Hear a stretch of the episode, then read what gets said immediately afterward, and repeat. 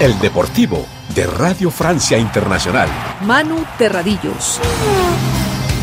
Un saludo amigos, sean bienvenidos a una nueva edición de El Deportivo de Radio Francia Internacional. Hoy tenemos rugby porque sigue la Copa del Mundo que se disputa en Francia y esta pasada semana jugaron Argentina, Chile y Uruguay y escucharemos a sus protagonistas.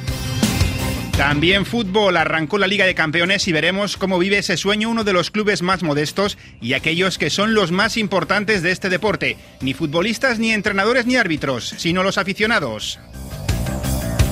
Además, en nuestra página polideportiva Atletismo y Motor, con Mathieu Leguá en el apartado técnico, arranca ya el Deportivo de Radio Francia Internacional. Comenzamos esta edición del Deportivo en el Mundial de Rugby. Esta semana hemos tenido partidazo. Irlanda, número uno del ranking mundial, se midió a la vigente campeona Sudáfrica. Al final los europeos se llevaron el duelo 13-8. Francia pasó por encima de Namibia 96 a 0, pero perdió a su mejor jugador Antoine Dupont, que sufrió una fractura facial. Los del Gallo, no obstante, esperan que se recupere para las fases finales del torneo. Argentina sumó sus primeros puntos. Los Pumas, que venían de perder ante Inglaterra, vencieron a Samoa 19-10. Y Chile, que debuta en un mundial, sigue con su aprendizaje y recibió un severo correctivo por parte de Inglaterra, 71 a 0. Esto decía tras el duelo el seleccionador de los Cóndores, Pablo Lemoine. La idea era hacer claramente un mejor partido. Iban 22 minutos de partido y no estábamos 0 a 0. Ese era un poco el objetivo nuestro. Claramente Inglaterra está en un camino de buscar la Copa del Mundo porque mismos jugadores capaz que no eran los, mejores en el momento o los, 15 que entran, eh, la verdad que estaban súper conectados con el objetivo. Así que para nosotros también estuvo bueno de, de poder jugar realmente con un equipo súper conectado. El próximo fin de semana tendremos duelo latinoamericano. Argentina y Chile se medirán el sábado en Nantes y allí estará Radio Francia Internacional. Tiempo ahora para ver este Mundial de Rugby con una perspectiva más reposada. La pasada semana Uruguay se llevó un golpe, se midió a Italia en un partido en el que los teros tenían puestas muchas expectativas, eh, pero terminaron perdiendo 38 a 17. Ponemos rumbo a la concentración del combinado nacional. Tenemos con nosotros a Rodrigo Silva, fullback de Uruguay. ¿Cómo estás? Gracias por atendernos. Hola, ¿cómo andas? ¿Todo bien? ¿Cómo están los ánimos del equipo? Estuve en el primer partido contra Francia y por lo que pude hablar con algunos de tus compañeros teníais muchas expectativas puestas en ese choque contra Italia, pero al final no ha podido ser. Sí, la verdad que fue, fue un golpe duro el de Italia. Este, era el objetivo que teníamos, parte del objetivo que teníamos ya hace, hace mucho tiempo. Y bueno, nada, dolió, dolió mucho, pero bueno, ya tratando de, pasar rápido la página, que, que tenemos otro partido ahora por delante, que hay que salir a ganarlo sí o sí. Antes de hablar de Namibia, sobre el partido contra Italia, ¿qué pasó? ¿Por qué ibais por delante en el descanso? Es verdad que teníais superioridad numérica, pero no pudisteis amarrar el partido. ¿Qué es lo que ocurrió? Sí, la verdad que al entretiempo nos fuimos arriba eh, muy bien. Este, y nada, yo creo que en el segundo tiempo quizás esa amarilla que vino un poco dudosa justo el capitán y, un par de, errores no forzados, creo que empezaron a de a poco a que ellos nos empiecen a, a dominar en el juego. Nosotros no, no, no pudimos hacer bien en ningún momento, mismo estando a, una distancia corta, como que nos fueron superando en el juego, ellos apretaban el acelerador, nosotros como que no, nos quedamos un poco mentalmente primero y después físicamente, y bueno, no, no hubo tiempo de, reaccionar en ese, en ese segundo tiempo. Ahora viene Namibia, el día 27. ¿Cómo lo afrontáis? ¿Te ves eh, con opciones de tener minutos? Y bueno, este va a ser un partido muy, este, va a estar muy bueno, que hay que salir a ganar sí o sí, está esa presión. Este, y bueno, nada, yo una personal con muchas ganas de jugar, de, que me toque poder arrancar a jugar en el Mundial. Así que nada, con muchas expectativas para el partido. Para terminar, una valoración general. En el partido contra Francia, tus compañeros decían que pese a la derrota había buenas sensaciones. Eh, ves el partido contra Italia y no solo yo, la prensa también lo dice, que Uruguay lo peleó, que estuvo ahí Creo que independientemente de la derrota, el rugby uruguayo se puede decir que la tendencia es ir hacia arriba, que va mejorando. Sí, sí, yo creo que abstrayéndose a lo que pasó, el, ahí va, las sensaciones con Francia fueron fueron buenas, pues hizo un muy buen partido.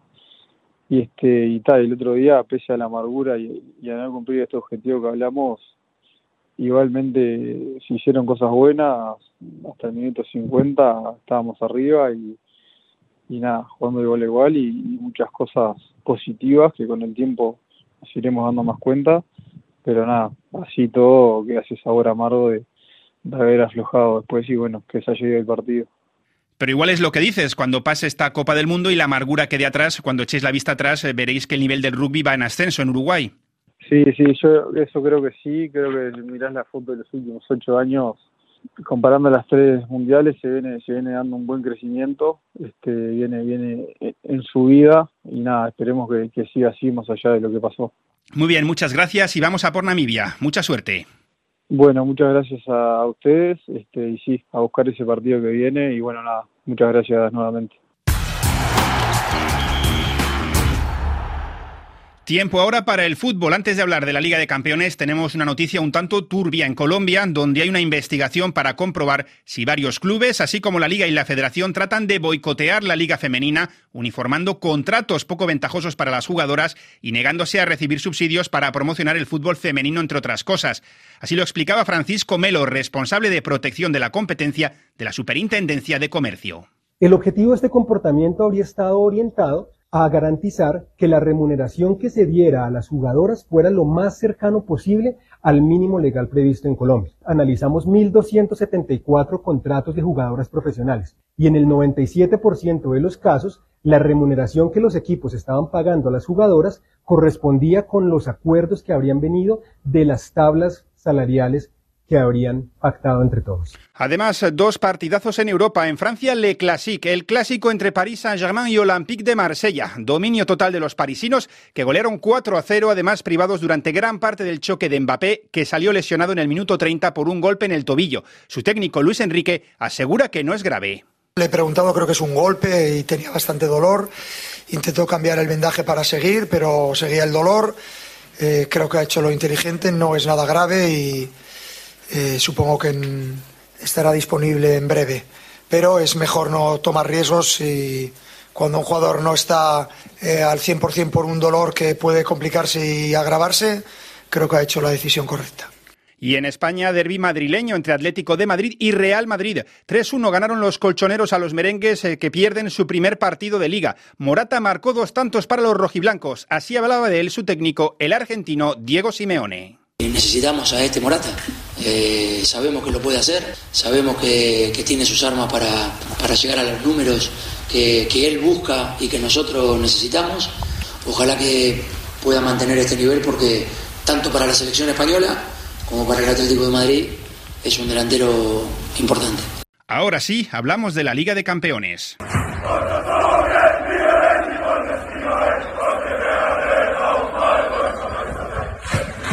Esos que oyen son los aficionados del Unión de Berlín en la Puerta del Sol de Madrid. El modesto club alemán disputa la primera Liga de Campeones de su historia y además debutó la pasada semana en la competición nada menos que ante el Real Madrid y en el Santiago Bernabéu. Un sueño hecho realidad para el club y para sus aficionados. Ya nos escuchan Alberto Doblaré, responsable de la comunicación en español del club, y Ale, hincha argentino del conjunto alemán. Ambos vivieron en primera persona la derrota que supuso ese debut, pero también el inicio de este sueño. ¿Qué tal? ¿Cómo estáis?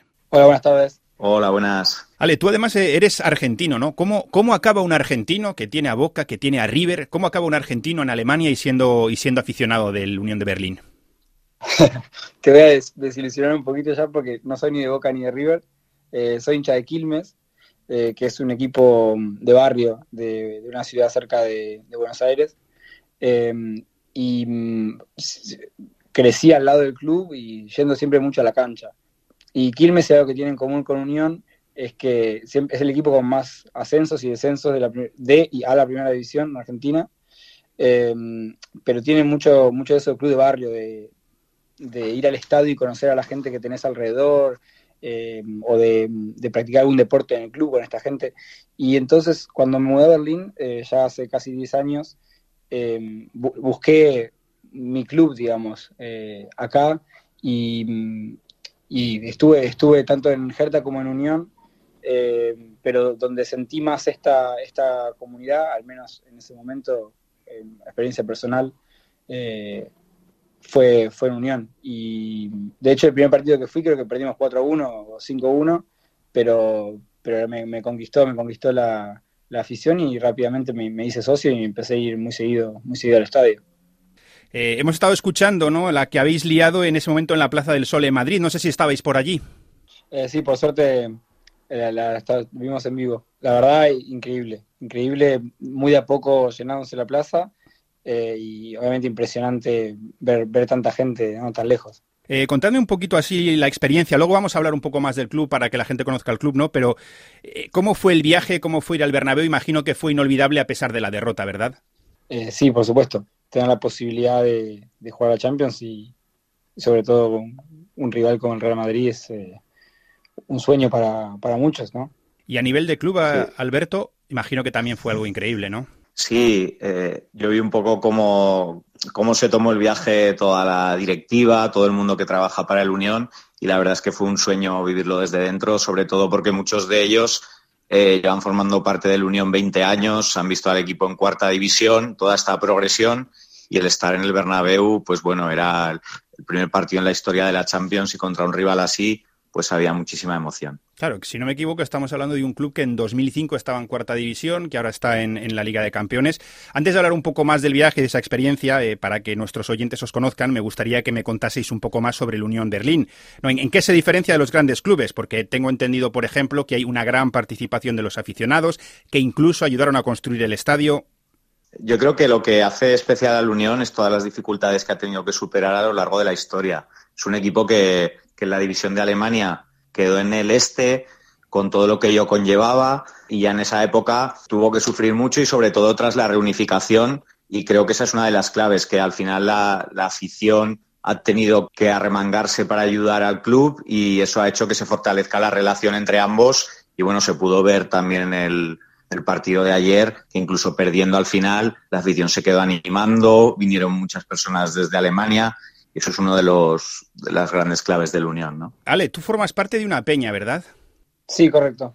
Em, la peña se llama Grenzen los Eisern, que significa, digamos, Eisern sin fronteras. Eisern es como, como decir de hierro, eh, que es un grito que, se hace en, el estadio. Eh, y formo parte de hace aproximadamente un año, un año y un poquito más. Em, y es una peña que em, su razón de ser es eh, fomentar una, un ambiente inclusivo para todos y todas en, el estadio. Para que se disfrute del fútbol, ¿no? ¿Cómo sois los integrantes de esa peña? ¿Venís de, de varios países? Em, me parece que soy la única persona que es extranjera de esa peña, pero digamos por cosas de circunstancias, gente que se encontró durante la pandemia, sobre todo cuando no se podía ir al fútbol de forma online y se convirtió en una, peña oficial. Pero sí es una muy, muy, variada, obviamente. Hay gente más joven, gente mayor, eh, hombres, mujeres. es un, grupo muy variado de gente. Es un grupo de gente muy abierta porque como una vez al mes hacen una quedada en un bar y hemos coincidido alguna vez también con ellos y la verdad es que es una maravilla cuando te cuentan todas sus historias relacionadas con el Unión. Sí, por ejemplo, eh, el viaje, ¿no? ¿Cómo, ¿Cómo lo organizáis y qué sentís? ¿no? Llega el sorteo de la Champions, es la primera vez, supongo que quien más, quien menos habrá pensado, ojalá me toque o nos toque un estadio de estos eh, grandes, un club grande. ¿Cómo ha sido todo ese proceso desde que conocéis o el momento en el que sabéis que vais a jugar contra el Real Madrid y que además va a ser el primer partido?